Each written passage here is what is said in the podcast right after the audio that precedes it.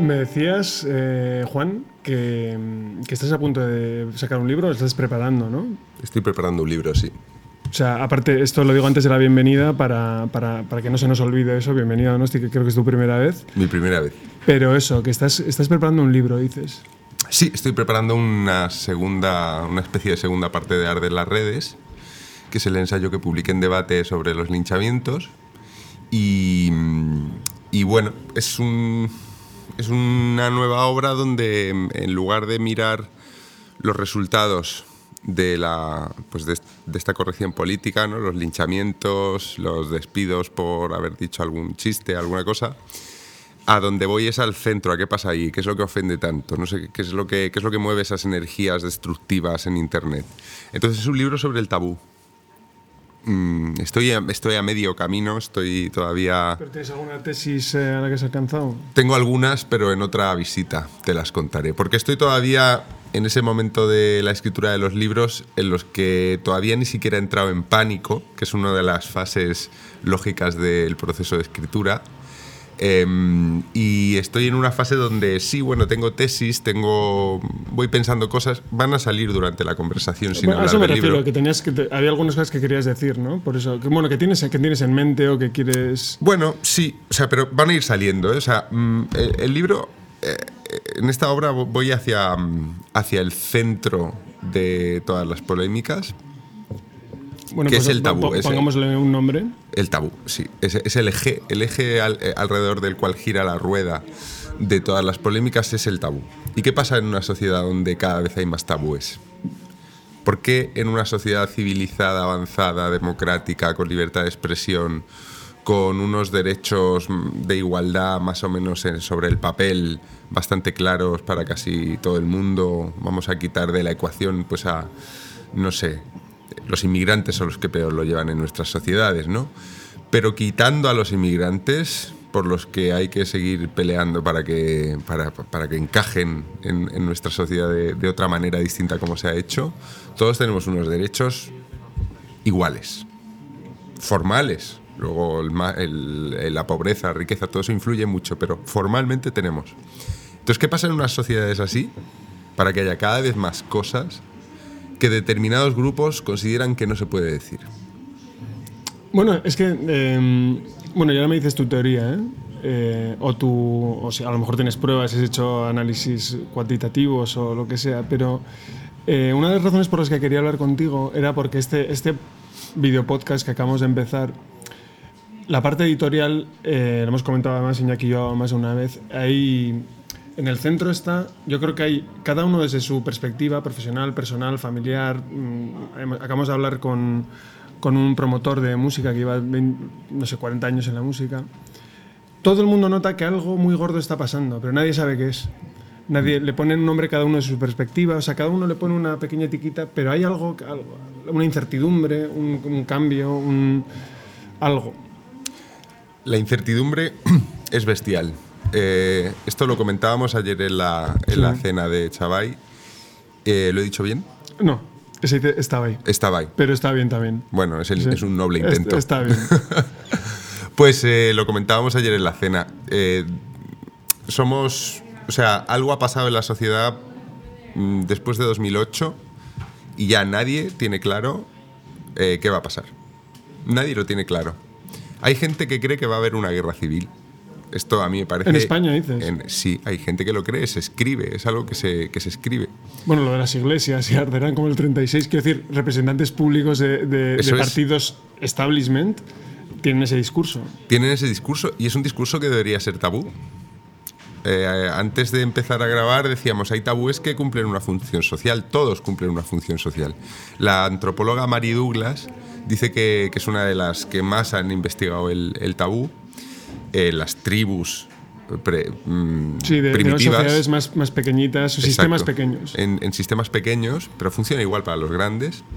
Lo que ella dice es que el tabú lo que hace es eh, a- mm, ay- ayudar a librarse de las amenazas a la estructura jerárquica.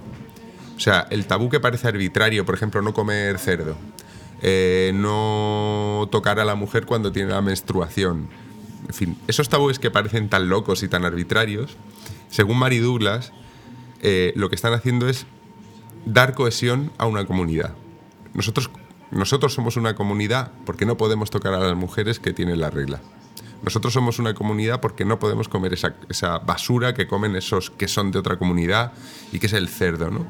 Nosotros no podemos hacer chistes machistas. No podemos y esa es nuestra comunidad. ¿Qué pasa en una sociedad como la nuestra? Lo que pasa en una sociedad como la nuestra es que hay distintas tribus que están en guerra entre ellas. Entonces se ve perfectamente con el humor, es algo que se ve con el humor. Eh, el tipo de chiste que se puede hacer en un grupo es distinto al que se puede hacer en otro. Lo que hace gracia en un grupo es lo que no hace gracia en el grupo contrario, en eh, lo que provoca ofensa. Y entonces, a mí me preocupa el asunto del tabú. Yo me he centrado en el asunto del tabú, estoy pensando mucho sobre el tabú, porque me parece como un indicador del nivel de polarización y de ruptura que hay dentro de las sociedades ahora mismo. O sea, el hecho de que no podamos hablar un lenguaje común hace imposible que nos podamos entender.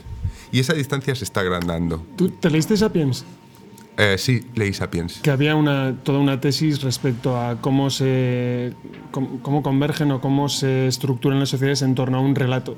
Es una historia la que, la que da... Sí, ya sé lo que dices, sí. Sí, sí. Y que, y que claro, eh, digamos que los que no tienen tu relato mm. son otra gente. Exacto.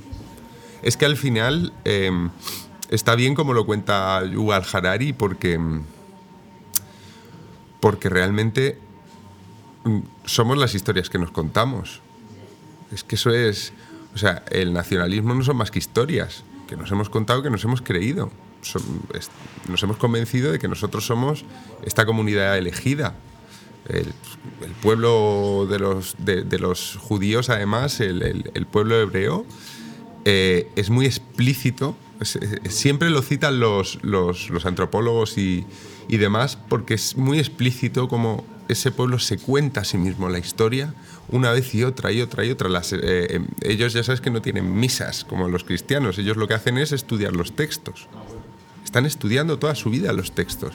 Hace poco estuve en Israel eh, en una boda de una amiga que se casó allí y, y nos eh, pasamos allí el sábado. Eh, entonces mi amiga, que es muy mi amiga Angie, que es muy organizada, llevó a cada... Pensaba que es decir ortodoxa. No, bueno, no es ortodoxa, pero es una estudiosa observante. es observante, sí, sí. Mm. Es una chica que nació en Madrid, hija de padre judío, y empezó a interesarse por la cultura, empezó a interesarse por la historia, por las historias, empezó a recopilar testimonios de, de, familias que eran sefardíes, que habían nacido en Marruecos, que eran medio españoles, pero... Los de las llaves de Toledo. Exacto. Había, había recogido historias, recopilado historias de estos cuando, cuando llegaron a Israel, ¿no? Había estado entrevistando. Entonces, a través de las historias llegó la religión y a través de las historias, del idioma, porque aprendió hebreo, etcétera, se hizo, se hizo judía observante. O sea, las historias la capturaron. Ella, al, oír esas historias, se dio cuenta de que era su pueblo. Que, pese a haber nacido en Madrid, pese a haber nacido en Madrid, haber tenido la misma vida que todo el mundo que vive en Madrid, eh, las copas, no sé qué, los, los estudios, etcétera, eh, parejas que no eran judíos, mm, amigos que no éramos judíos, etcétera. Las historias de, eh, el contacto con las historias fue, tan, fue como una epifanía para ella. Entonces ahí es donde ella dejó de comer jamón. Una española que deja de comer jamón serrano. Ya no come jamón serrano. De vez en cuando, a escondidas, me imagino que lo hará, pero ya no lo come. Empezó a observar un tabú después de sumergirse en un torrente de historias. Fíjate qué importante es esto.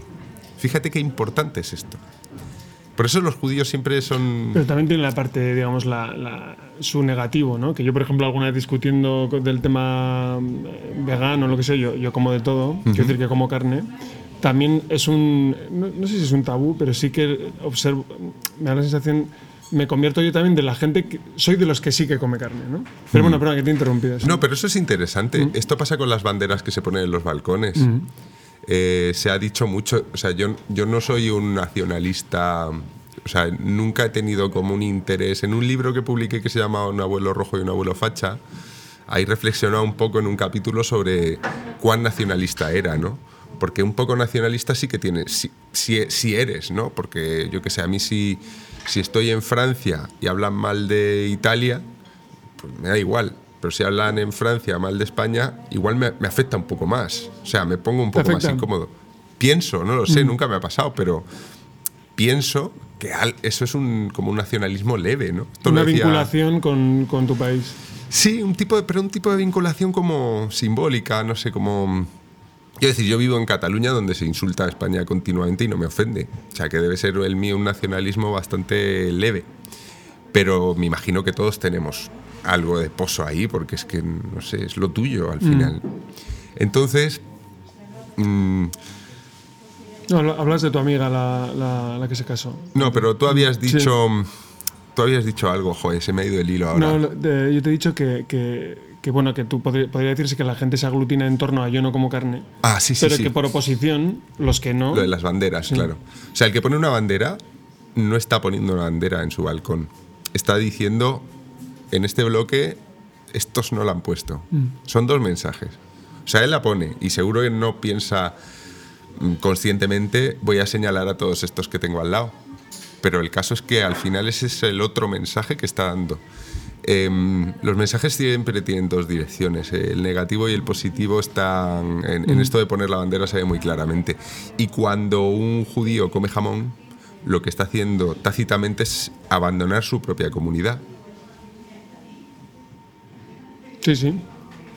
Entonces, bueno, claro, eh, ¿qué está pasando ahora con tantos tabúes? ¿Qué está pasando en una sociedad donde se multiplican de esta manera? La gente tiene, yo casi todo el mundo que, que co- como llevo mucho tiempo hablando de estos temas de libertad de expresión, no para de escribirme gente. Me Es que es muy contemporáneo, ¿no? Es, es un tema. digo, cada- bueno, de hecho, a mí lo, lo que me parece curioso es que alguien como tú, que, que, que se as- asocia su nombre a hablar de estos temas, sea una twitstar súper seguida y es algo como pop, que a la gente le encanta, ¿no? Es decir, Ha, ha empezado hace unos, hace unos años. Es que cuando. Vamos a ver. La gente siempre defiende la libertad de expresión de los suyos. A mí me enfada mucho ver a Pablo Iglesias defendiendo a unos raperos. Porque no es un defensor de la libertad de expresión. Bueno, Pablo Iglesias personalmente quizás sí. yo creo que sí. Quizás sí. Porque he visto algún programa suyo en el que hace declaraciones verdad. que, que en los medios no hace, pero que. Bueno, se- será una Claro, estrategia. eh, su aparato político no lo es. sí. Su aparato político no lo es, es verdad. Porque además él, eh, o sea, me parece mejor entrevistador que político. Sí, eh. La- los- sí. Las entrevistas que hace son una maravilla, de las mejores que se pueden ver. Sí.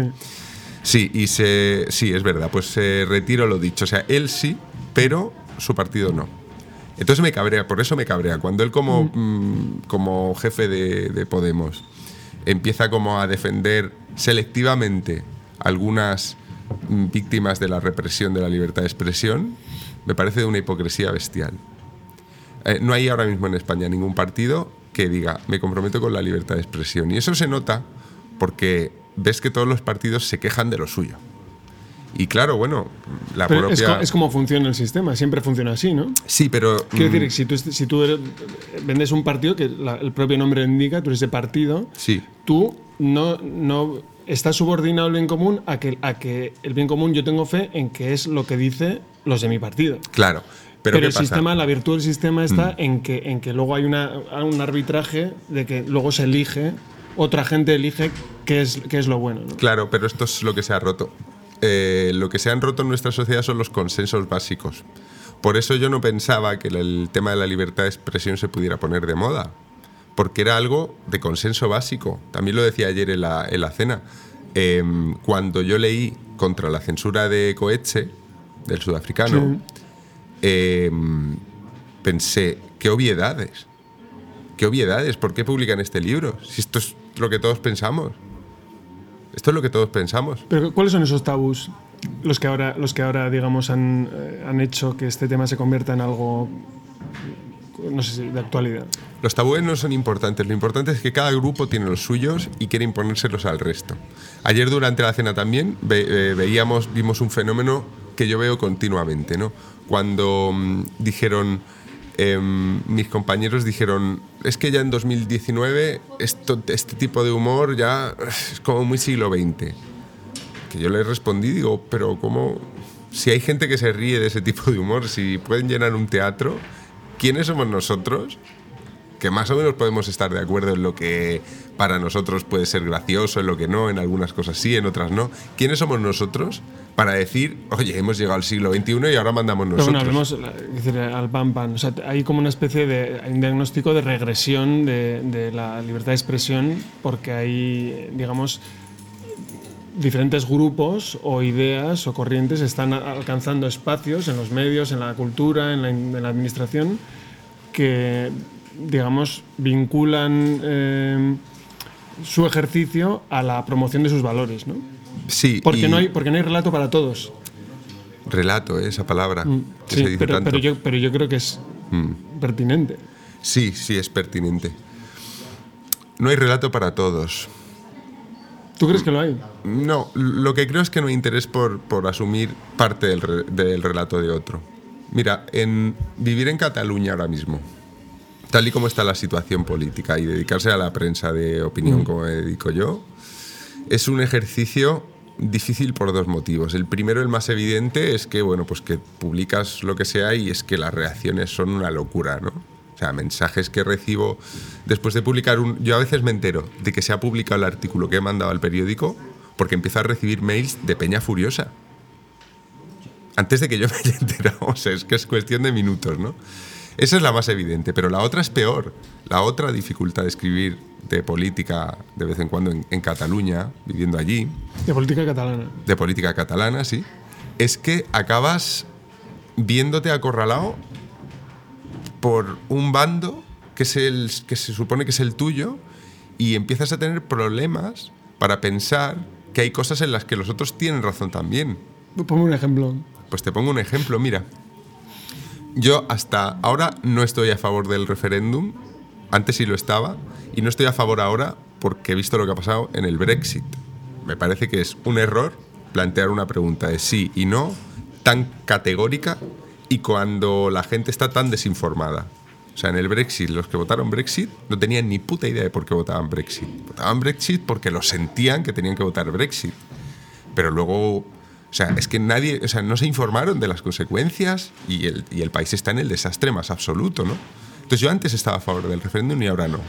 Vale. Pero eso es. Bueno. Cuando estaba a favor del referéndum, eh, para mí, mm, o sea, para mí manifestarme a favor del referéndum eh, en un artículo era un asunto dificilísimo. ¿Por qué? Porque mi público lector suele ser de la parte constitucionalista, ¿no? A, a mí se me lee más en ese, En Madrid. en Madrid. Y, y- y- y yo mismo eh, estoy en contra de la independencia de Cataluña. Yo no quiero que pase. Entonces, eh, defender la pertinencia de un referéndum significaba escuchar a la otra parte. Escuchar sus argumentos y no decir, están locos, son unos idiotas, son unos fanáticos. Salir de ese de bloque, irte a hablar con Peña, eh, Indepe, a muerte, y no para discutir, sino para decir, explícamelo bien, porque creo que en esto estamos de acuerdo, ¿no? Hacer ese ejercicio se ha vuelto dificilísimo. ¿Por qué? Porque hay una polarización bestial. Hemos, eh, eh, es que hemos roto los espacios de... Primero el lenguaje. Primero el lenguaje. Segundo, eh, los tabúes. Tercero, ya hasta las relaciones sociales. ¿Tú te acuerdas cuando los años... Bueno, es que quizá aquí era distinto, pero yo me acuerdo en los años 2000, hace... Años 2000. Sí, hace 15 años así, yo no sabía eh, qué, qué pensaban mis amigos de política. Había muchos amigos que no tenían ni puta idea. Bueno, aquí yo, digamos que tampoco es que hablam- habláramos explícitamente porque también estaba el... Bueno, esto sí, sí que era un tabú, ¿no? Eh, digamos que nadie decía yo estoy a favor de la violencia o, o yo estoy en contra, pero tú lo intuías o lo percibías o... Bueno, y había hasta una apariencia física, ¿no? Eh, Una sí, incluso, forma de vestir. sí, sí, sí. Claro, es que Había aquí- como una especie de, de- de- de código de conducta, de apariencia, de argumentario. Pues esto, que no era así en el resto de España, ahora es así en el resto de España. ¿En qué, lo- en qué lo percibes en Cataluña? Bueno, en Cataluña es evidente. En Cataluña, por ejemplo, te voy a poner un ejemplo. Escritores eh, no, no. Escritores no nacionalistas. O sea, escritores. Ni siquiera eso. Escritores que escriben en catalán y escritores que escriben en castellano no se conocen.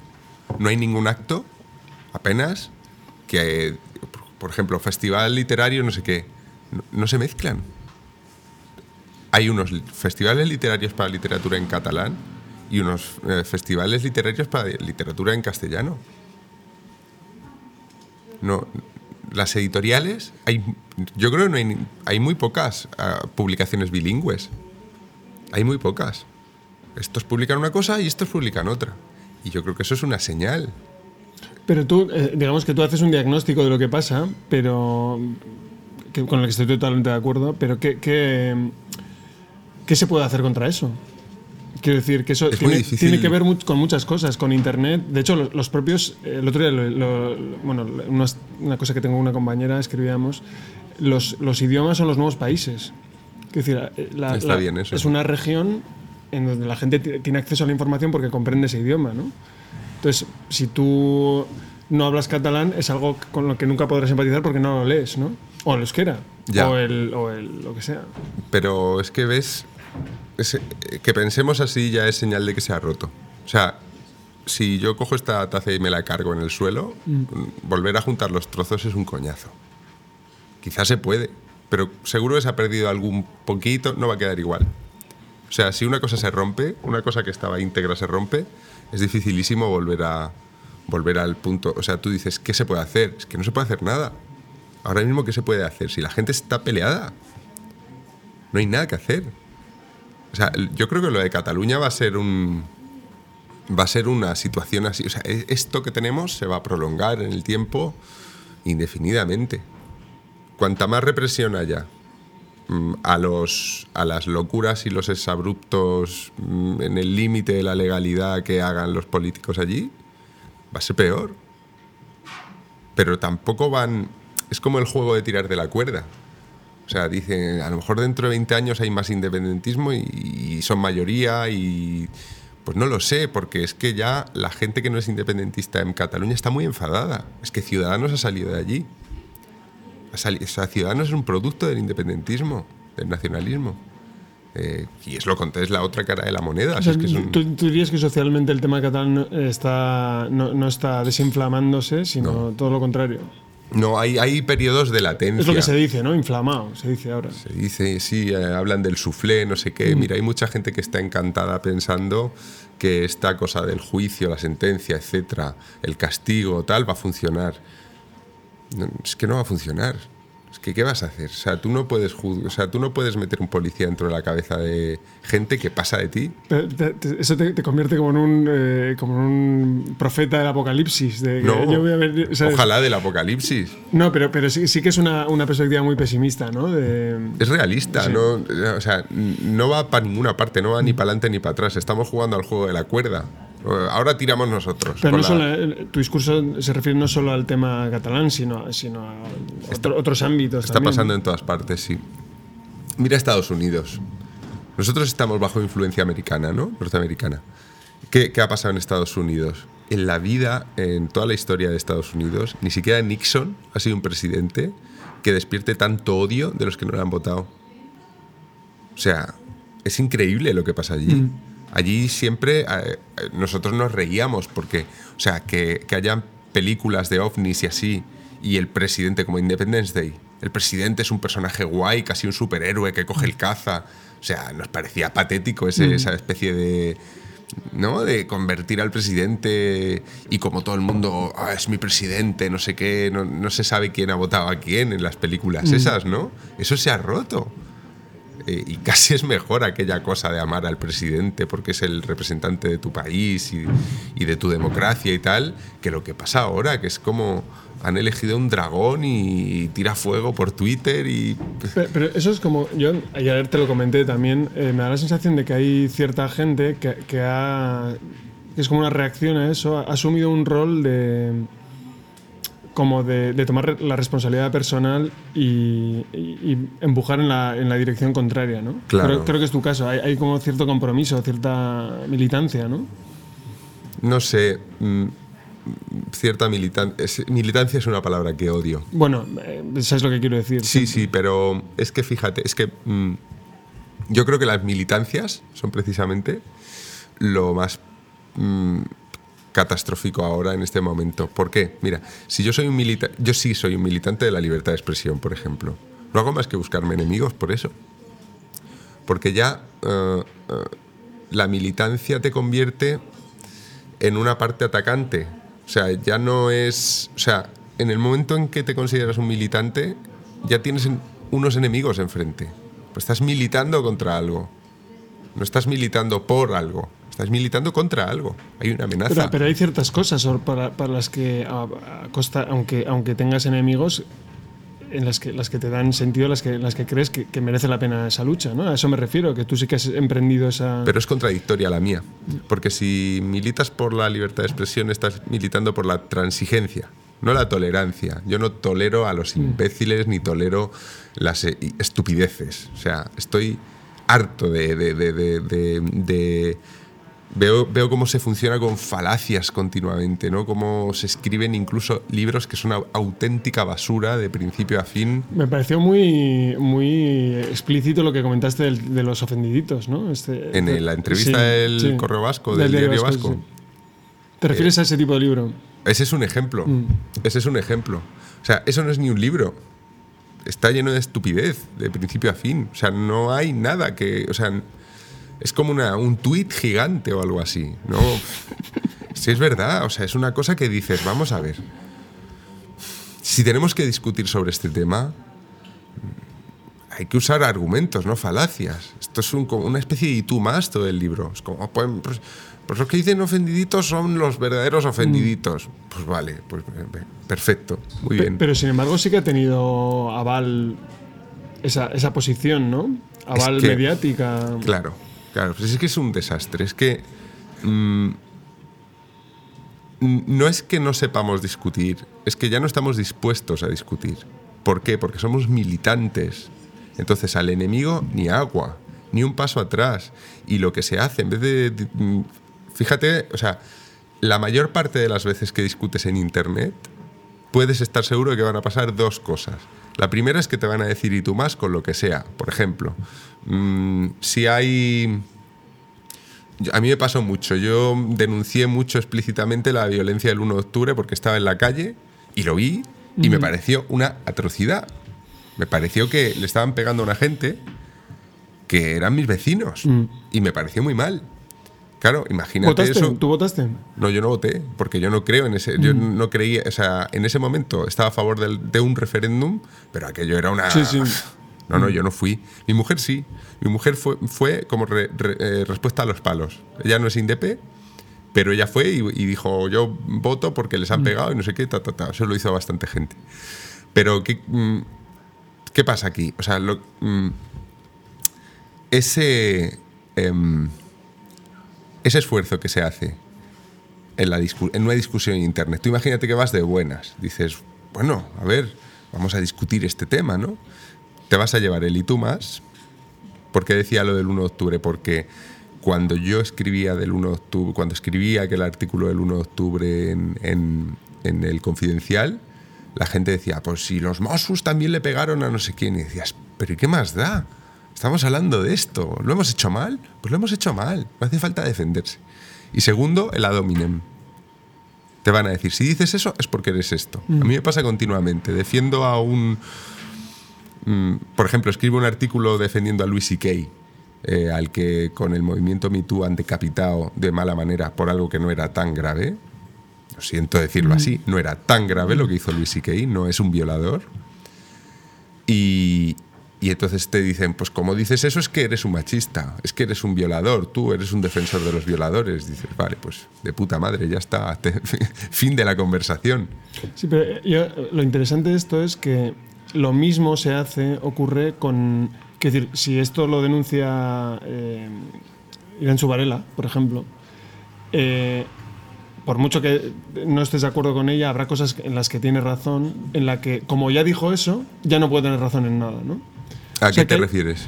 No, me, refiero a que, a, que, a que la reacción de, las, de la gente suele ser cuando identifica un error en el argumentario en alguien, ya queda anulado cualquier cosa que diga.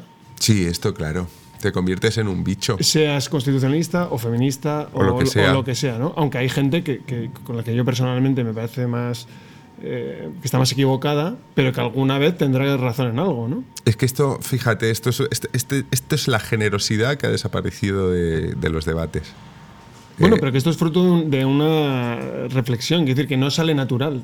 Decir lo que tú has dicho. Por- sí, pero, pero creo que es que, que hay que otorgar a la gente esa con generosidad porque nos pasa a todos. O sea, es un tema psico- de psicología. Sí, totalmente, totalmente, sí, sí. Pero mm, esa generosidad de decir... A mí me pasa mucho, mira, yo- una reacción que me encuentro a veces es como mm, Peña que dice, Peña que pide perdón por, por publicar un artículo mío en su Twitter. Esto me, me pasa a veces en plan, Que pide perdón a su, a su, a su a audiencia. su gente, sí. En plan, "Mm, nunca estoy de acuerdo con él, pero la verdad es que aquí, bueno, o sea, y dices, bueno, muchas gracias, eso, eso es lo que más te gusta, porque dices, bueno, es una persona que te ha cogido manía, lo que sea, que, que- o que no está de acuerdo nunca y tal. Que este facha que, que, al que vinculo. Sí, ¿no? pasa mucho con peña de izquierdas. Yo veo a mucha peña de izquierda, a mí me lee muchísima peña de izquierdas y no comparten los artículos. O sea, no los comparten. Y de vez en cuando, cuando Pero los tú te comparten. declaras de izquierdas. Pero si es que da igual. Mm. A ver, yo puedo escribir un artículo contra los sobre un desahucio que hay en mi barrio y, y ahí es donde. o sobre mm, la casa ocupa que hay eh, cerca de mi casa que está acogiendo a gente de la calle, que es una maravilla, la casa de Cádiz de, de Barcelona. Y, y Sí, ahí, ya lo vi. y ahí vas a ver, voy a ver pues a, a tres o cuatro, ¿no? Que de pronto piden perdón y, y acaban compartiendo el artículo porque les ha molado, ¿no? Pero mm, nosotros funcionamos por, por, caricaturas, por ideas caricaturescas de los demás. Esto es una consecuencia de, que los tabúes se hayan vuelto tan intensos y, tan, y hayan proliferado tanto. Una persona que transgrede una vez un tabú, y a mí yo he transgredido suficientes en, el- en la izquierda como para que me odien a muerte, esa persona queda fuera de la comunidad. Y entonces a partir de ahí se le caricaturiza. ¿Sabes? A mí me dicen mucho lávate el pelo, cosas así. O sea, en, en Twitter me dicen lávate el pelo como respuesta. Perro ¿no? flauta, ¿no? No, no, me lo dice Peña de Izquierdas, Ah, que vale, es lo divertido. Vale, vale, vale. Me lo dice Peña de Que suele Izquierdas. ser que era, era el, el, digamos, el chiste que hacía la gente de derechas en Madrid con Podemos cuando salió y todo eso. Fíjate, sí, ¿no? pues más divertido todavía. Pero quiero decir que, que te conviertes en una caricatura y te conviertes en una caricatura porque has transgredido un tabú. Eh, esto se ve en las. eh, hay un, es que, claro, vete tú a saber cómo se llama la tribu, pero una de las tribus de las que habla Mari Douglas, del Pacífico, yo que soy una tribu de esas con nombres rarísimos, no sé cómo se llama. En esta tribu, lo que hacen los, eh, los que transgreden un tabú, por ejemplo, si, una, si, si dos hermanos, si pillan a dos hermanos en la cama, ¿no? Eh, lo que hacen es disfrazarlos. Los disfrazan. A él y a ella. Y los tienen disfrazados, la gente se empieza a reír de ellos, se burlan, pero los disfrazan de manera grotesca, ¿no? Entonces, esto, Es, es el- la burla social esta es como el castigo, ¿no? el San Benito, si es que es el San Benito, es lo mismo. Dices, ¿cómo puede ser que en una tribu del Pacífico que van en taparrabos hagan lo mismo que se hacía en la Inquisición sí, con el sí. San Benito que te ponía en el gorro aquel? Y que es lo mismo que hacemos ahora con la, con la humillación o la cosa está de los de las redes. del tío con la pez y, la- y las plumas y tal. Claro, ¿no? siempre. El castigo infamante. Mm. Siempre. Y es siempre por violación de tabú. Es el, es- es el castigo favorito de. O sea, mm, si tú matas a alguien, pues dependerá de dónde. Te, te ajustician, te vas a la cárcel o lo que sea.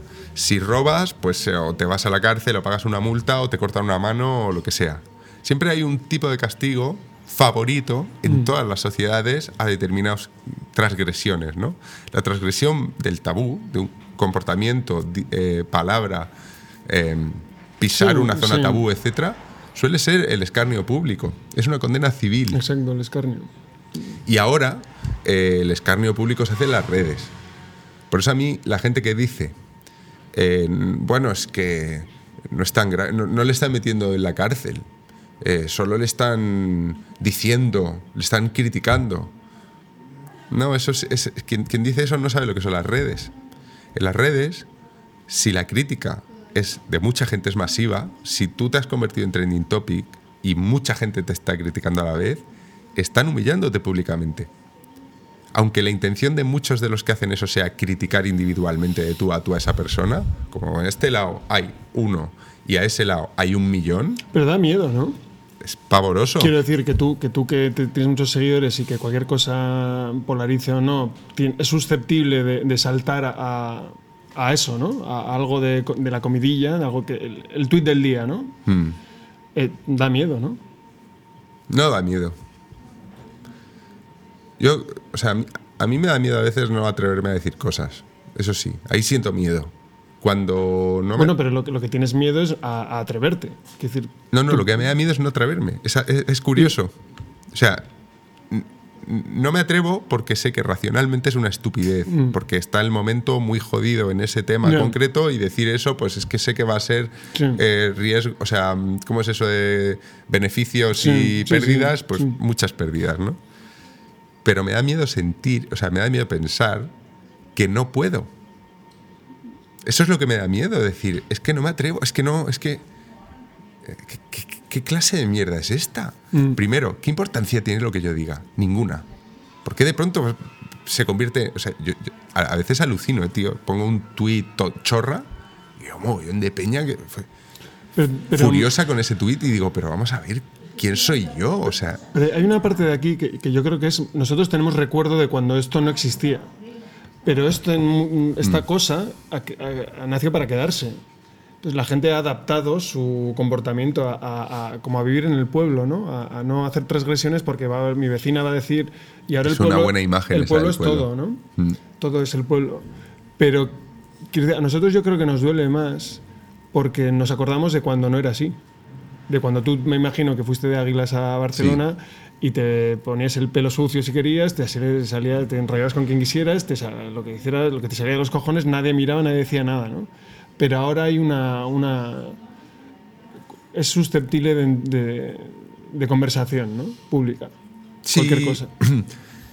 Em, bueno, los creadores de las redes sociales que se han ido de, que han ido saliendo, sobre todo de Facebook y Google, ya hay muchos de ellos, de los promotores primeros de aquello, que están diciendo eh, hemos destruido la democracia. Es que lo dicen ellos.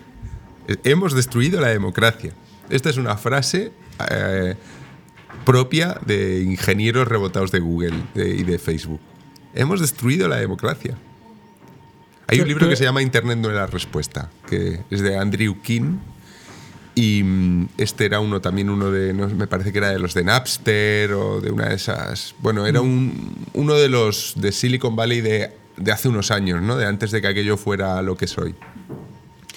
Este tío es uno de los mayores activistas anti-internet.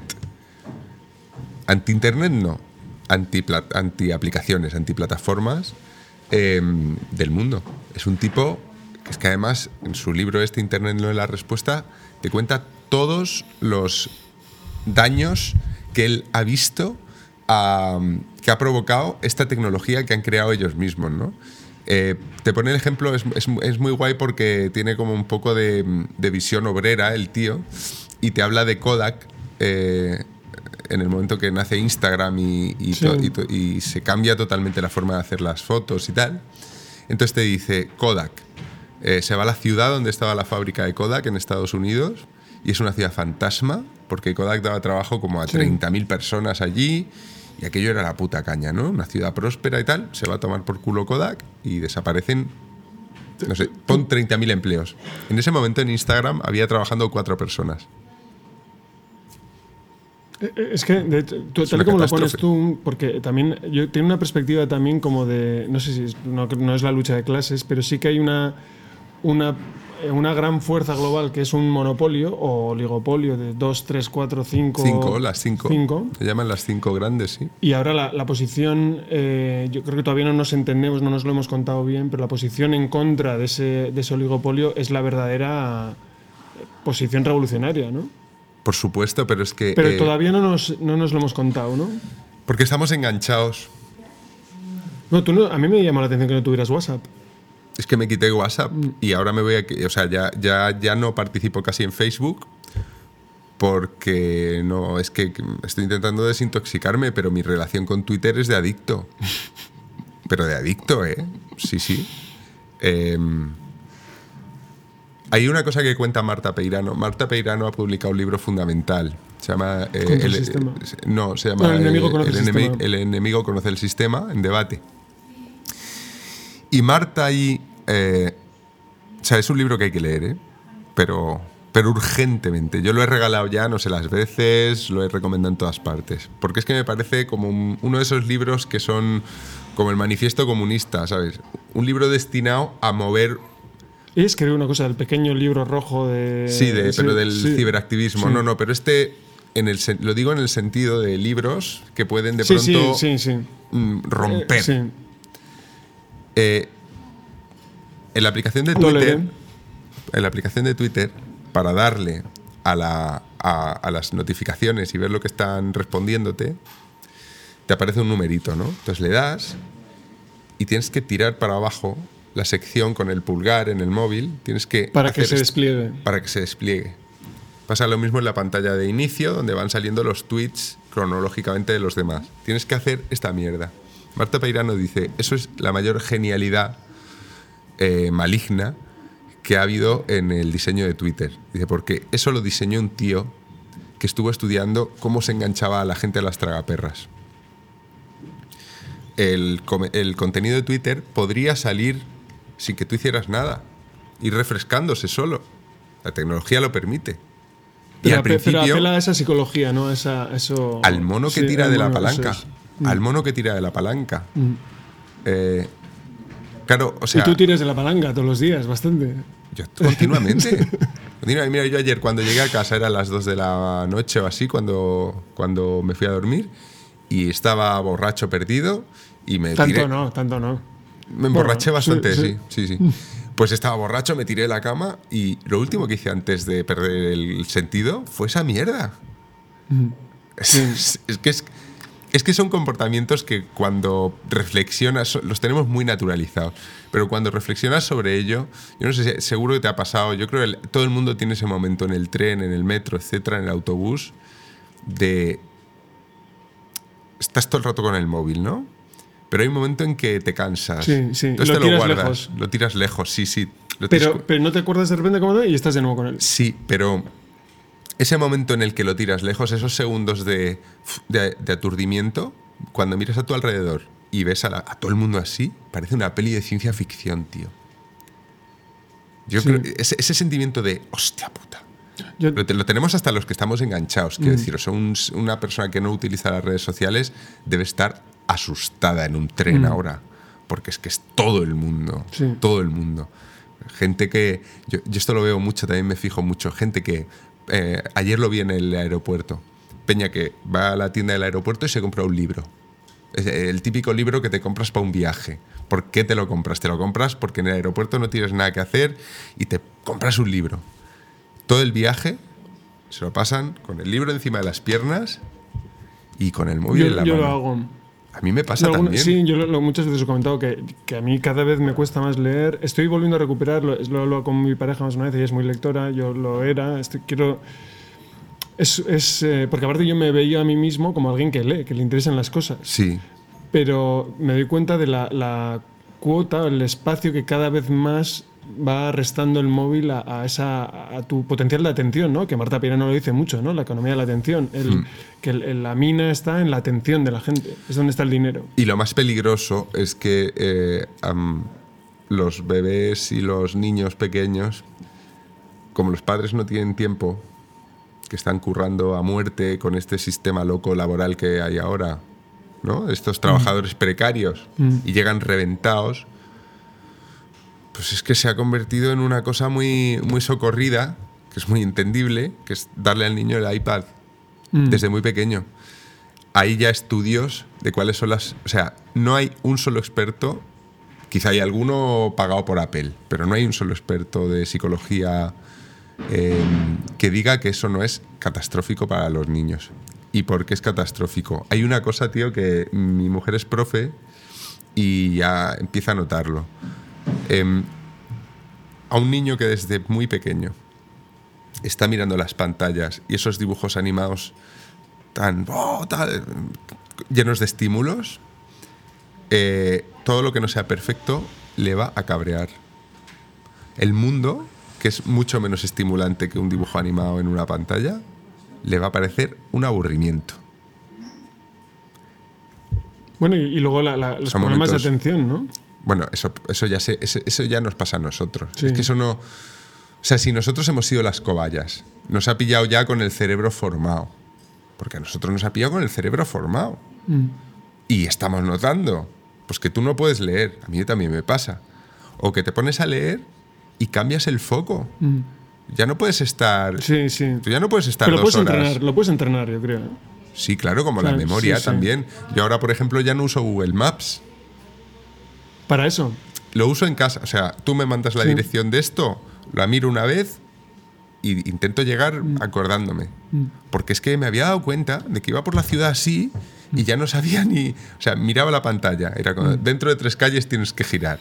Y luego volvía a mirar cuando quedaban dos calles. Y volvía a mirar cuando quedaba una calle. Y luego hacía así para ver si tenía que girar a la izquierda o a la derecha. Digo, es que vamos a ver. Mm, Yo antes me orientaba mucho mejor que ahora, ¿no? Entonces eh, eh, me, me, me capé la, la cosa para no, para, para no usar Google Maps cuando voy por la calle. Números de teléfono, pues ahora intento acordarme de ellos. Es que parece. Vamos a ver. Ha- Haces mucha referencia en tu libro a esto, a Internet. Es decir, yo creo que está en el origen de todo, ¿no? O sea, un cambio en el sistema, en cómo se distribuye la información, ha cambiado la manera en cómo la compartimos, pero también la información misma, ¿no? Y, y a nosotros mismos nos ha cambiado. a nuestros cerebros. Es que nuestro cere- es un atentado contra el cerebro todo esto. Es que es un atentado contra el cerebro. Es que, mm, vamos a ver, en algún momento del futuro, si no nos hemos ido a tomar por saco con... No nos hemos convertido en monos, directamente en monos idiotas, a, a esta gente les, les harán responsables de muchas cosas, a los dueños de las aplicaciones. O sea, estos tíos son los que hay que coger la guillotina y cortarles la cabeza. La próxima revolución francesa, ¿sabes? Pero yo, Hay yo- que ir a Silicon Valley y cortar las cabezas de toda esta gente. Así te lo digo. O sea, yo, yo nunca, no he sido nunca muy revolucionario ni nada. Tengo mis ideas políticas, pero no he sido muy. Es, más, he sido más de reflexionar que de participar, ¿no? ya. De hecho, ni siquiera voto mucho. Voto muy poco. Alguna vez. Ujú. Pero mm, yo tengo la sensación ahora, yo veo, obs- observo, ¿no? Me gusta, sigo los medios, me- ya hemos tenido una conversación al respecto. Y veo que la- hay cosas que están pasando que son, joder, aunque no sigas mucho los medios, dices, o sea, te están vigilando desde tu móvil, desde otro país, las cosas que haces, y, no, y nos da igual, ¿no? Marta Es- Peirano dice- Snowden, entonces, Sí. Marta Peirano dice que eh, eh, eso es política total. es política Y nos, total. da, y nos da igual. Marta Peirano dice que toda esta vigilancia, que cuando lo piensas como Mindundi que eres, Mm. ¿No? dices, pues que me vigilen, ¿qué, qué- qué pasa? ¿No? Yo, yo me puse la, la pegatinita esa en la cámara del portátil, pero más que nada por si me lo hackean y me pillan haciéndome un pajote o algo así, ¿sabes? En plan. Pero. Pero bueno, o sea que tampoco tienes mucho que ocultar, ¿no? Y dices, bueno, pues que me vigilen, no sé, las aplicaciones están muy bien, vale, la- pues mira, sí, que me vigilen. Marta Peirano sospecha que cuando el cambio climático empiece a producir migraciones bastante grandes, eh, esta tecnología le va a venir muy bien a cierto poder. O sea, Para geolocalizar, dices, a la gente y tal. claro, Bueno, pero eso me parece muy, digamos, muy, muy directo, ¿no? Yo creo que el conocimiento es mucho más que saber localizar. Es decir, el conocimiento individualizado, personalizado de cada uno de nosotros, Sí, sí. potencialmente, si es necesario. claro. Y luego en global también, ¿no? Pero lo que dice, En claro, agregado. pero lo que nos quiere decir con esto es que nosotros estamos viviendo momentos de paz. En Ucrania, a, a toda la gente que se manifestó contra el gobierno en 2016, me parece que fue, eh, recibieron un mensaje al teléfono móvil después diciendo, sabemos que usted ha estado en la manifestación. Nada más. Bueno, y en Hong Kong con las máscaras estas. de- Bueno, del reconocimiento facial, Black, ¿no? Black Mirror directamente. Hoy he visto una cosa, una foto de un tío que era un face projector. Entonces, era como un palo aquí y te proyecta una cara que no es la tuya. Hostia, qué, que, es, que es acojonante. qué fuerte. Y que va a está relacionado con esto, ¿no? Claro, no, pero imagínate que pasado mañana en España se va directamente ya a tomar por culo el sistema político. Imagínate que esta cosa de que ahora es que no se ponen de acuerdo, hay que repetir elecciones. Esto es una anomalía. O sea, ahora mismo, lo que está pasando ahora era impensable y nos hubiera parecido como una muy mala señal. Pues ahora estamos ya en esa mala señal, ¿no? Es, es alucinante como empiezan a pasar cosas inauditas, ¿no? Lo del 1 de octubre de, de Cataluña o cuando declaró la DUI la, la independencia y la volvió a de- Yo flipé, desdeclarar. yo flipé. Son cosas como que, que son más de peli o Donald Trump o Boris Johnson. Dices, ¿pero esto qué es? Yo me acuerdo que yo hice un vídeo en Instagram para mis poquitos seguidores y, me- Mm. y me- y luego me sentí incómodo de, de- precisamente por eso, por salir de esa, de esa pasividad política. Sí. Hice un vídeo y decir, bueno, pero, pero ¿qué? O sea, decir, algo, alguna fuerza me empujó a hacer un- una declaración pública. ¿no? Sí. Pero, pero, pero. claro, en el momento de, De- Cataluña. la- sí, eso es. Pues son cosas, a mí lo que, me, lo que me alucina es lo rápido que nos acostumbramos a, nuevas, a nuevos escenarios que antes nos hubieran parecido imposibles, Mm. ¿no?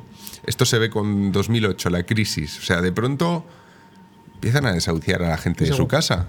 ¿Vale? Mm. Empiezan a desahuciar a la gente, empiezas a ver imágenes de viejas a las que la policía saca de su casa porque no pagan el alquiler. Empiezas a ver una serie de cosas y enseguida te acostumbras. Enseguida te. eh, enseguida pasan a formar parte de la normalidad. Parlamentos colapsados. Políticos diciendo. siempre han dicho tonterías y barbaridades los políticos, pero diciendo directamente atrocidades, ¿no? Como. Lo de el- la Ardenal como el 36. O, Sí, o el de Vox diciendo que las 13 rosas Sí, eran sí. unas violadoras. Dices, o sea, de pronto todo esto se normaliza. Ahora es nuestra situación, ¿no? Pero vamos a ver las cosas en perspectiva. Desde 2008 hasta aquí estamos desmantelando muchas cosas que eran muy importantes mm, no desmantelar, ¿no? Entonces, ¿quién nos dice que en el futuro no vamos a acabar a hostias? Terminará gobern- gobernando el PNV en España. Es, co- es como. yo, estoy por votar al PNV, hay como una fíjate. especie de. de- de- el, el oasis catalán se llamaba antes. Hay un oasis vasco ahora. Ahora hay un oasis vasco, sí. de, No me fío un de, pelo. de calma y tal, pero es verdad que desde aquí, aquí hay cierta sensación de. Bueno, aquí, aquí hay, como, hay como mucho ruido fuera y muchas movidas, Ya. pero aquí, aquí todo está bien. ¿no? Sí, sí. Bueno, pues que, que dure, que dure. Eh, vendré de inmigrante, aprenderé euskera y me vendré de inmigrante aquí. No sé, mira, mm, lo que quiero decir es que si hacemos una gráfica de esas con curvas, todas las curvas dicen esto se va a la mierda. Y nuestra capacidad para normalizar cosas inauditas también me preocupa. Quiero decir, si pasado mañana empiezan a poner bombas a alguien, empieza a poner bombas a alguien, al principio va a ser como "Oh, oh, oh", y a la semana es que nos hemos acostumbrado. Si ha pasado con los, o sea, los Con atentados. lo, con lo del CDR, los CDR está... Yo no sé si los CDR, quien sea, o, lo- los de, o los de Falange, yo qué sé, quien sea, España 2000. lo que sea, lo que sea, o, o los animalistas poniendo bombas, es que cualquiera. me da 12 igual. monos. 12 monos, sí, lo que sea. Los actores enfadados, los, que- el- los carteros, yo que sé quién sea. Lo que digo es que las anomalías enseguida nos parecen normales. Y estamos viviendo momentos muy anómalos desde hace ya demasiado tiempo. Y esas anomalías están desmantelando el Estado de Derecho, la democracia, eh, la libertad de expresión, que es mi tema, pero es que es, en fin, tantas cosas, ¿no? Eh, la educación. Todos los partidos dicen, mm, habría que haber... eh, ya es hora de que España, el otro día, Bert, ya es hora de que España, España debería tener una ley que no cambiara. Pues si tú la cambiaste, tío. Si tú la cambiaste, ¿no? Son anomalías, son cosas que el hecho de que, lo, lo de la posverdad, el hecho de que se mienta de esta manera y no importe, que la gente crea las... O sea, que Bueno, la gente la- ni no es siquiera- tan importante que sea verdad, sino como que sea el relato de mi grupo. ¿no? Exacto. Mm, Bueno, pues son. Es como que cada vez vamos poniendo en la mesa más desorden. eh, van cayendo cosas al suelo y se rompen. Nunca son muy grandes, siempre son un poco más pequeñas, pero vamos notándolo, vamos notando que tal. Y, y si vemos la dirección que lleva esa gráfica, pues esa, esa gráfica lleva hacia la violencia. Lleva hacia la violencia de una manera o de otra. Yo no sé cómo. No sé si violencia ejercida por un Estado, si violencia ejercida por tu vecino, si violencia... Se nota, eso de que sube la criminalidad, sube la criminalidad. Empiezas a ver cosas. Pero yo tengo la sensación también de que hasta hace muy poco eh, todavía estábamos en, un- en una fase en la que en la historia había un- una especie de subrelato en el que en la primera guerra los malos, ¿quién era el malo? ¿Quién era el bueno? Había alguien que era muy malo o que por alguna razón y luego se fue haciendo más complejo el relato y hoy en día ya sabemos que no se trata tanto de que unos son malos, otros son buenos o que hay razones sistémicas que hacen que se comporten así las personas. Sí, pero eso no. lo sabemos algunos que pensamos sobre ello. Pero la gente piensa que los otros son malos. Sí, sí, pero bueno, pero decir que, que ya hay mucha que el hecho de que yo lo pienso o que, o que estemos hablando de esto ya prueba que hay mucha gente que lo hemos leído en algún lado. Siempre ha ¿sabes? habido esa gente, siempre ha habido esa gente, siempre ha habido esa gente. No, nosotros no somos referente de nada, no somos, no. O sea, el observador es una persona que está fuera y todos estamos dentro y fuera según el momento y tal, pero no, yo eh, esto sí que es políticamente incorrecto decirlo, pero a mí lo que me asombra es la cantidad de tontos que hay. No, te lo juro, lo mal que está el nivel. Y como tengo muchos amigos profesores y me lo van diciendo, me dicen, es que no sabes lo que nos llega. No sabes lo que nos llega. Es que están destruidos. Es que es gente sin voluntad. Es que en cada clase salvas a dos o tres que son brillantes. Y dices, Pero no fue siempre así eso. Siempre fue así, por eso digo, por eso digo, si esa cosa, es que con estos bueyes hemos de arar. Entonces, si a una si al tonto lo tienes contento, la sociedad funciona. Y esto era el crédito, los años 90. Al tonto lo tenías contento, porque la cosa iba bien. Y pues no sé, la gente se compraba ropa, se iba de. Se compraba un coche, la tele más grande, brutalización, no sé qué. Pues sí, pues sí, es que si el tonto está contento, la cosa va de puta madre. Pero cuando ya no puede estar contento, cuando la, cuando la, cuando la incertidumbre es tan grande, porque el tonto no es malo, el tonto, o sea, lo que quiere es que por lo mejor para los suyos, eh, ¿no? que no le toquen los cojones, estas cosas. Y no, no lo saques de ahí. Y hay mucha gente así, es que hay mucha gente así, es que es muy, es muy políticamente incorrecto decirlo, pero hay mucha gente así. A mí me pasa muy habitualmente de decir, hostia, pero pero es que, ¿de verdad no se entiende esto? ¿De verdad no se entiende esto? Si no es una opinión. La, la posverdad, esto lo dice D'Angelo, que es uno de los que han estudiado la posverdad. La posverdad no es uh, solamente propaganda. La posverdad es una aceptación social de que el más tonto lo entiende todo. Esto lo dice también Marc Argemy en un libro. Dice, eh, es un libro sobre gente desinformada, ¿no? Habla de los, los siete hábitos de la gente desinformada. Ah, tú te reconoces en todos, o sea, porque son hábitos que todos tenemos un poco de una manera o de otra, ¿no? Pero son como los siete hábitos que él ha descubierto que te hacen una persona desinformada. Eh, uno es especial, o sea, la conclusión del libro es, es- es- es- excepcional. Es mm, la mayor fuente de desinformación es creer que lo podemos saber todo. Yo, por ejemplo, no sé nada de. ahora se habla del impuesto de sucesiones. Pues no tengo ni puta idea. No sé lo que pienso. Los vientres de alquiler. Pues no tengo una opinión formada. Nunca he escrito sobre eso. Es que no me da la cabeza.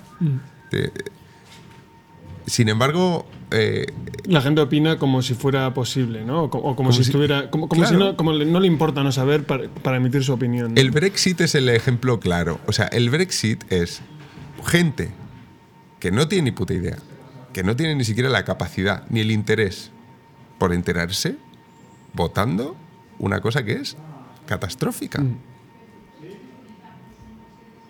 Esto, a esto te refieres también con, con el tema de tu posición respecto al referéndum en Cataluña.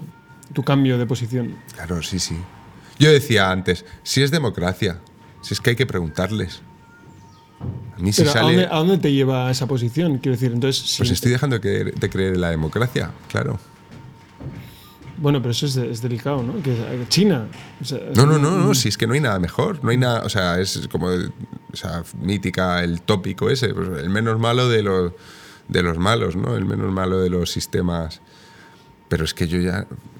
Claro, la democracia funciona cuando la cosa va bien. Pero es que, está, es, que se está convirtiendo en otra cosa, es que está empezando a ser peligrosa. Es que ahora mismo plantear un referéndum para. eres consciente de que cuando si alguien ve este vídeo Sí. eh, su- suena totalmente eh, apocalíptico Mad Max. No, no sé cómo va a acabar esto. Lo que veo es que no, ¿No? mejoramos. Lo, que- lo que veo es que hay cosas que se rompen y no estamos Mm. mejorando. Y que estamos, eh, estamos dando eh, paso a una generación a la que hemos sometido a una dieta de pantallas muy peligrosa para sus pobres cerebros. Lobotomizante. Lobotomizante total. Lobotomizante total. ¿Sabes que mis, tengo un primo pequeño y esto me, es que me asusté, tío. O sea, es que, claro, dices como apocalíptico. Mira, te voy a hablar del apocalipsis. Un primo mío, si tú te metes en Netflix o en YouTube, hay un- abajo pone X1. ¿Dónde? Hay, unas, hay una pestañita, ¿Puedes, puedes ponernos aquí en YouTube? hay, hay una pestañita que es X1. En, en- en- en las páginas piratas, por ejemplo, donde ve los, los, los vídeos mi primo, Pero es, de, pero es en la plataforma de YouTube. Sí, tú puedes poner los vídeos a una reproducción de 1,5 o 2, un, o Ah, 2. sí, sí. Entonces no es fast forward, no es Pero es más rápido. sí. ¿Y por qué hacen eso? Porque si no se aburre. O sea, el ritmo de un dibujo animado como Bob Esponja le aburre. Mm. Tiene que ir más rápido. Mm. Y lo ves. Y entonces ve 20 Y, y él lo usa. Lo usa, lo usan todos. Los chavales ven Mm. las cosas a 1,5 Es, es como. Ya. Sí. y no las ven enteras. Tú sabes Yo- que... yo- ¿Dónde, ¿Dónde aparece eso? Que os lo voy a poner en un... Habláis de un vídeo A ver, de pínchalo. ¿Dónde, ¿Dónde sale? Pues no sé, ahí en la rosca esa de, de herramientas o por ahí. Ahí. De- ¿Dónde está el, la- el botoncito rojo? Ahí. en- No, arriba. arri- Ahí, ahí, Eh, al ahí. eh, ahí. El No. rojo, el rojo. Que parece que cua- cuando te rasca la espalda. Velocidad Ah, sí, de reproducción, ¿ves? Eso, sí, sí. Mira. Lo puedes poner a, a dos y entonces es el mismo vídeo. pínchalo, pínchalo aquí. Ah, mira. Lo Ahí, ve a esta y- velocidad mi primo, si no se aburre. Tú fíjate, ¿eh? qué cosa más ridícula. Es un poco Buster Keaton, ¿no? Sí, Igual las pelis. eh, Yo había oído esto con películas o series, ¿no? Que ya los consumen así. Sí. Para intentar ir solo. ya se Yo, te- yo te- un amigo mío veía el, veía el porno así en, en los 90. mira, ves, ahora lo has puesto normal, ¿no? O más lento. Ha vuelto, ha vuelto. Ah, no, no, ha vuelto a la versión normal. Yo creo que es que estaba ese momento ralentizado Ah, de vale. por sí. Ya. Pues eso. Sí, sí. Y no, no pueden ver una película de, no- de 90 minutos. La película la ven a 60 minutos o a 45 minutos. Tú fíjate. Dices, no pueden, no, la so- no lo soportan. Y eso es una generación lobotomizada.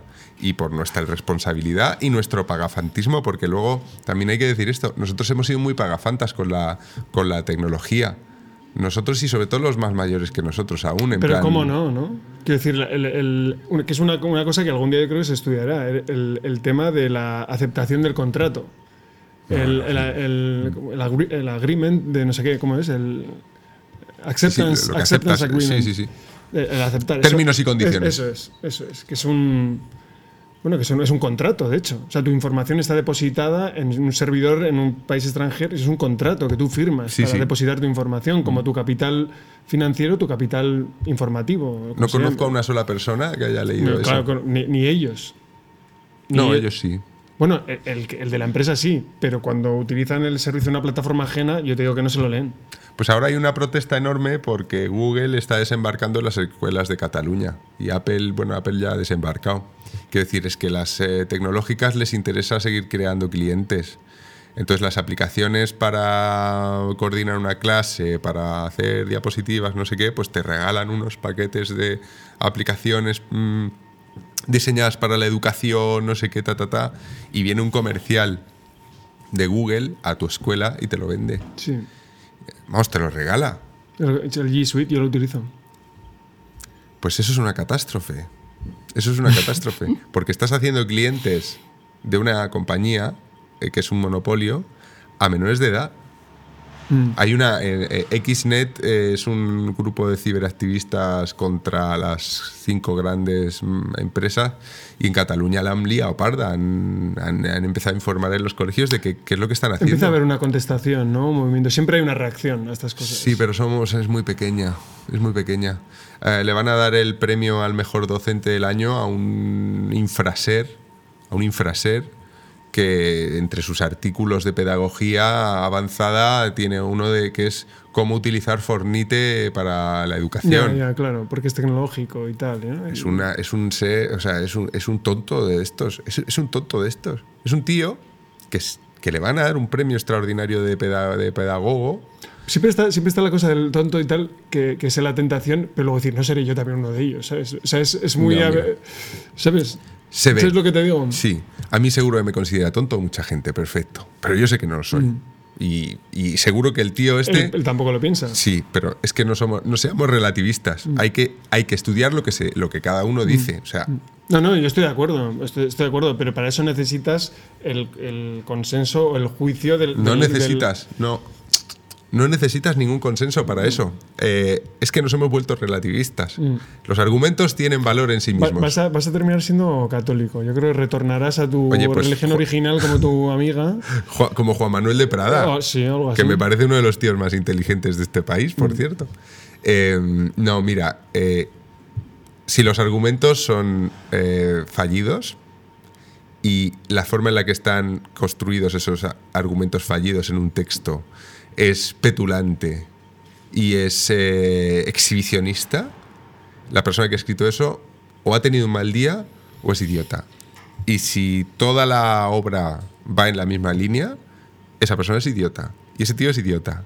O sea, el tío que ha escrito y que va a recibir un premio, el, el, el. Fornite en las escuelas, sí. Ese tío es, no solo es idiota, es que es peligroso. Es peligroso porque está diciendo toda esa serie de, de grandes mensajes del futuro, ¿no? Y está, y está apostando por una línea que los políticos que no tienen ni pajolera idea de educación se creen a pies juntillas, que es eh, bajo esta Porque premisa. lo ven desde el, desde el prisma, prisma de venderlo luego, ¿no? En unas elecciones. Sí, sí, es que todos los- el otro día celado, es que todos están con lo de y que, lo- y que nuestros menores eh, aprendan a usar la tecnología. que- dices, vamos a ver. La escuela tiene que ser un sitio de resistencia. En la escuela tienen que enseñarte cosas que no están en todas partes, ¿no? O sea, ¿qué sentido tiene que en la escuela a los niños les enseñen a usar YouTube? Ah, aunque sea críticamente. El otro día puse un tuit yo también de que en, vi un, en un informativo en la sexta decían que eh, se, referían a algo de YouTube o Twitter y les llamaban nuevas tecnologías. ¿Qué quiere decir? Nuevas tecnologías. Pero es eso es- ya, ya se le llama así, es el nombre sí, que tienen. sí, ¿no? ya es el, y fíjate qué nombre tan. tan engañoso, ¿no? Em, a mi mujer hizo el, el máster ese de educación. Antes era un curso de dos días. Sí, el CAP. ser el CAP. Pues ahora es un máster de dos años. y carísimo, ¿no? Eh, pues hizo esa cosa, ese, ese engendro de máster. Y en una de las asignaturas, mm, ella se enfadó mucho. Bueno, ella estuvo enfadada todo el máster. Le parecía todo una soplapollez. En una de las asignaturas, eh, los, futuros profesores tenían que abrirse una cuenta de Twitter. Y era una asignatura sobre eso. Y claro, And- Andrea estaba desesperada. Dices que a los profesores los están formando esta, esta masa de pedagogos monstruosa. ¿no? Em, y están diseñando a los profesores para que enseñen esta, esta clase de enfoque futurista, flipado, a, a unos niños que lo que necesitan es atención, eh, eh, disciplina, también rigor, a enseñarles, a- o sea, es como un árbol que ponerle Sí, un- sí. Porque es que si no van a ser unos adultos incompletos. Entonces, ¿cómo no voy a ser apocalíptico si eh, estamos echando a los niños esa picadora de las tecnológicas con total felicidad? Si no tenemos tiempo para estar con ellos, o sea, si no, si, si yo el otro día pasaba por una feria y había niños saltando en una cama elástica y estaban todos los padres, mira, mira, mira, mira, mira, mira, y los niños intentando jugar allá a dar saltos y poniendo morritos. Decías, "Claro, si es que con estos bueyes hemos de arar, ¿dónde lleva todo esto? Pues no lo sé. No sé. También puede ser que dentro de esa generación tan jodida, que a la que me alegro de no pertenecer, eh, aparezca la, la resistencia, ¿no? O sea, si alguien salva esto, lo tienen que salvar ellos, porque nosotros somos gilipollas. Esto se- ahora se dice mucho con el cambio climático, ¿no? La Greta Thunberg y todo. Pues es que ¿Qué te pareció el, el discurso ese? A mí ella me parece alucinantemente guay. Que, que, o sea, se la están utilizando, sí, todo es una puta mierda, vale, sí. Pero es una, una chica Asperger. Absolutamente borde, que no sonríe, Sí, que es está severa, ¿no? furiosa. Una mirada así como. Una mirada de loca, tiene mirada de loca esa niña. Eh, Tiene mirada de loca, es una mirada de asesina. Pues Mm, Bueno. eso es lo que me mola, eso es lo que me mola. Eso es lo que me mola, es que si la cosa es tan grave, esa es la mirada que hay que tener. Mm. Esa es la mirada. Y nadie le hace ni puto caso. O sea, la llevan los líderes mundiales de la ceca a la meca para limpiarse la cara Mm. con ella. La usan de toallita. Esa es una Bueno, yo hipocresía. creo que incluso es más clickbait, ¿no? Es para, mira, mira, o sea, quiero decir que ni siquiera es limpiarse, o sea, es mira. No, mira. sí se limpian porque Bueno, sí, van todas pero- las eléctricas con ella de la mano y no sé qué. Y la, el otro día Christine Lagarde, ese, ese reptil, Mm. pues yo creo que es reptiliana, ¿eh? O sea, creo que la teoría esa de la conspiración con ella sí que me la creo, porque es que es un reptil ese ser. Y, y- y veías a la, a la Christine Lagarde eh, dándole las gracias a Greta Thunberg y Mm. dices, vamos, esto es, esto es pornografía sentimental a un nivel estratosférico. Pero ella, ella es, Mm. ella es un ángel caído del cielo. O sea, esa, esa es una niña que está acojonada, que piensa que el mundo se acaba ya, eh, que se ha creído todas las predicciones mm, ex- extremadamente catastrofistas que está haciendo el 95% de la comunidad científica y que le está diciendo a los liberales, a los neoliberales, les está diciendo, este sistema capitalista es que se está cargando, se ha cargado el mundo ya, es que ya no... Pero hay una barrera muy fina, una línea muy fina y muy difusa con el vídeo, por ejemplo, que compartiste de Alexandria Ocasio Cortez, que había. Lo compartiste tú, ¿no? Sí, con una loca Con que- una tía que decía que había que comer niños ahora. Pero para- yo creo que era un troll esa tía. Esa tía que sale una loca que sale Vale, diciendo. yo no lo para sé, que, para que no lo haya oído, Mm. es, una, es un vídeo de, de Ocasio Cortés, está la, la candidata Sí. demócrata, y está hablando del cambio climático. Y una tía se levanta, una joven, con pinta de Sí. como de testigo de Jehová, no sé, tiene una pinta así rara. Sí, y de, mi- de mi- mirada iluminada. ¿no? Mirada así totalmente iluminada y empieza a decir que no basta con bombardear Rusia con bombas atómicas, eh, que no basta con acabar con el capitalismo, que para salvar el planeta tenemos que empezar a comer bebés. Porque hay sopa- sub- so- sobrepoblación y que hay que empezar a comer bebés. Claro, empieza, parece que lo dice totalmente en serio, pero es que está el libro de Jonathan Swift, una humilde propuesta que propone lo mismo para acabar con la pobreza, así que yo creo que esa tía es un troll, o sea, esa tía es, Ya. o está así de loca o es un troll, pero no, no es, no es igual Greta que esa, que esa- O sea, Greta Thunberg, lo decía Sisek también, ya ves que cito mucho a Sisek. Sisek lo dijo claramente en el otro día, le preguntaron en una entrevista por esta, y dijo claramente, dices que es... Yo es- lo vi, lo vi. es mi ídolo. O sea, y lo que hay que hacer es hacerle un poco de caso a esta. Pero, y- claro, te sale gente que dice es que las predicciones hace 50 años eran que se acababa el mundo ya. Hace 30 años era que se acababa el mundo el año que viene. Si las predicciones pueden fallar, y ojalá fallen. O sea, ojalá las predicciones son, son modelos. Son modelos. Y hay cierta corrección política también con el cambio climático. Quiero decir, en la comunidad científica no se da dinero a gente no negacionista, sino escéptica con. Si si es verdad, si hay una propaganda, sí. Pero ¿a quién le interesa? A- O sea, ¿a quién le interesa mm, generar un movimiento que lleva a la, a la crítica del capitalismo? Porque llega- lleva ahí. Mm. ¿Quién puede tener esos intereses? O sea, si el, si el calentamiento global es una estafa, ¿a quién le interesa? Se supone que los que hacen ese tipo de estafas son los que quieren que compremos más mierdas, ¿no? Entonces, ¿qué- qué- qué- de dónde viene, no? O sea, ¿por qué todos los científicos han decidido mentir? ¿Cuándo lo, cuándo lo habían hecho? ¿Qué pasa? ¿Estamos otra vez en la Edad Media? Eres un facha revolucionario. No sé, no, no, tío, si, si- si yo luego no me sumo a nada, ¿sabes? Es- es- Es- es- Yo, yo comparto un poco eso, ¿no? Esa especie de, de distancia. Que es una distancia de seguridad también para no verte a ti mismo luego, eh, digamos, embarcado en cosas que en las que luego no crees. No, porque descreo, porque descreo, porque luego enseguida me canso Mm. de la gente que me rodea. no sé, no, no. Me gustaría mucho ser un militante del, contra el cambio climático, pero es que yo no sé lo que. Mm. O sea, yo, no- yo, yo soy escéptico. Yo, yo estoy asustado, porque quiero tener un hijo. Y si dentro de 50 años eh, tenemos huracanes por aquí tropicales o una- unas sequías eh, propias de Somalia, pues eh, me asusta.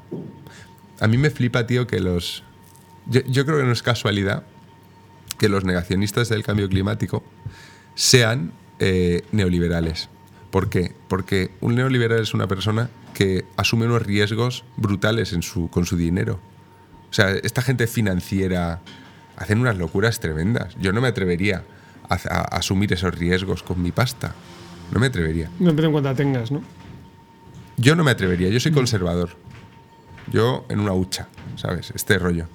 Entonces, eh, ante las teorías del cambio climático, como mínimo, eso es una posibilidad. Dice, puede que se equivoquen las predicciones, pero puede que no se equivoquen. O sea, es una posibilidad. Hay un riesgo en que sigamos teniendo este tipo de actividad masiva eh, de hiperconsumo, de en avión a tu pueblo Sí, y sí, todo sí. esto, ¿no? Vale, hay un riesgo. No me parece casualidad que los que niegan que el riesgo exista sean los que en su vida laboral, eh, económica, asuman unas unos riesgos que para mí son de locos. Entonces estamos Volvemos en- al tema psicológico ahí, ¿no? Claro, claro. Yo lo que no entiendo es que los conservadores no se hayan puesto contra el cambio climático, porque si eres conservador, están como Bueno. enganchados por, por- por su propio bando, ¿no? Pero me extraña. Yo creo que los católicos van a empezar. Estoy interesado, estoy previendo a ver qué tipo de comentarios hay a, a esta, a esta- a estas opiniones. Pues no sé. Bueno, eh, nada, muchas gracias por ayer, por hoy, eh, por la conversación, porque me ha encantado. Y, y nada, hasta la próxima vez. Esto como acaba así, chocando las manos. Sí, ¿no? así está. Vale. Bueno.